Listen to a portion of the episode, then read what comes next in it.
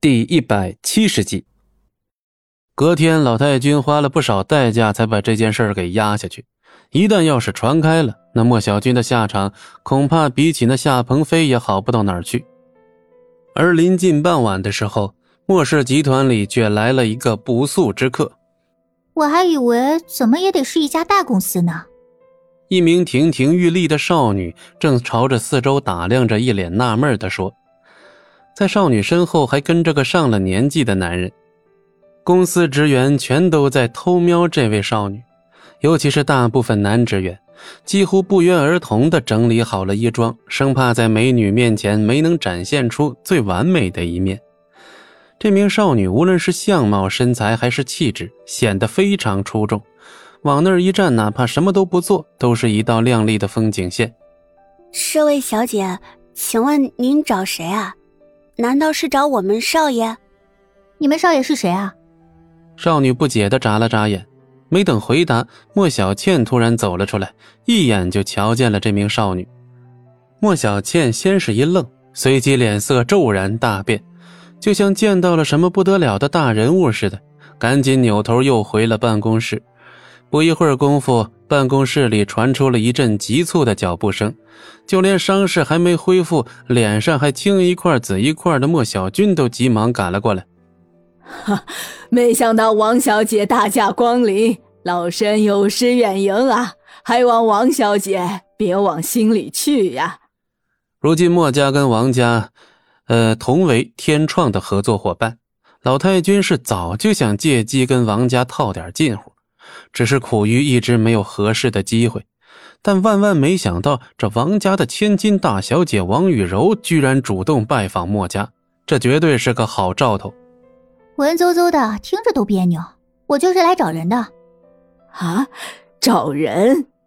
听到这话，一旁的莫小军忽然有些激动，立刻往前走了一步，一脸兴奋：“王小姐，你是不是找我呀？”王雨柔看了他一眼，顿时吓了一跳。你谁啊？呃，我是莫小军啊，我们见过一次的，难道王小姐不记得？王雨柔无论是家世还是模样，都是莫小军心里近乎女神一般完美的存在。哦，不记得，没印象。莫小军脸上的笑容一僵，尴尬的不知道该怎么继续搭讪下去了。莫小倩见状，心里有些幸灾乐祸，但随即也就站出来说道。王小姐你好，我叫莫小倩，你还是第一次来吧？不如我带你逛一逛。有什么好逛的？不就这么大点地方？呃，这个的确，我们家的确是没办法跟王家相提并论的。呃，不过从某种意义上来说，我们以后也是合作关系了嘛，多接触接触总是没错的。老太君赞许的看了莫小倩一眼。本来这话都说到这个份上了，一般人不会拒绝，也不好意思拒绝。可是王雨柔显然不是这种一般人。不必了，我只是来找人的，见到他就行了。不知道王小姐要找的人是？戚不义呢？我听说他每天都在这儿。戚戚不义，这个回答让墨家众人都是一愣。虽说上次王雨柔就对戚不义表现出了友好的态度，但莫家人自然以为那是王雨柔在闹着玩。但谁能想到，王家的这位千金大小姐居然主动找上门来了？他俩究竟是什么关系啊？这个问题立刻出现在了莫家每个人的心目当中。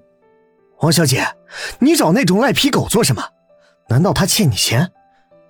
你放心，这事儿包在我身上，我绝对让他跪着给你谢罪。你说他是赖皮狗？王雨柔脑袋微微一歪的看向了莫小军，莫小军心头一喜，也顾不上身上的疼痛。对啊对啊，那种垃圾就是个吃软饭的赖皮狗，我们莫家想甩都甩不掉，这是好不容易才把他从这儿给赶出去的。莫小军滔滔不绝的说着，越说越兴奋。乔叔。我不太懂他在说什么。明白。乔玄微微一欠身，接着径自走到了莫小军面前。啪的一声，乔玄势大力沉的一巴掌直接把莫小军抽翻在地，嘴角立刻见了红。呃呃，这王小姐，你你这……你们也配侮辱我的朋友？王雨柔的话再次震惊了莫家所有人。戚不义居然是王雨柔的朋友，不可能，我不信！莫小军捂着脸，难以置信的看着王雨柔。本集播讲完毕，感谢您的收听，我们精彩继续。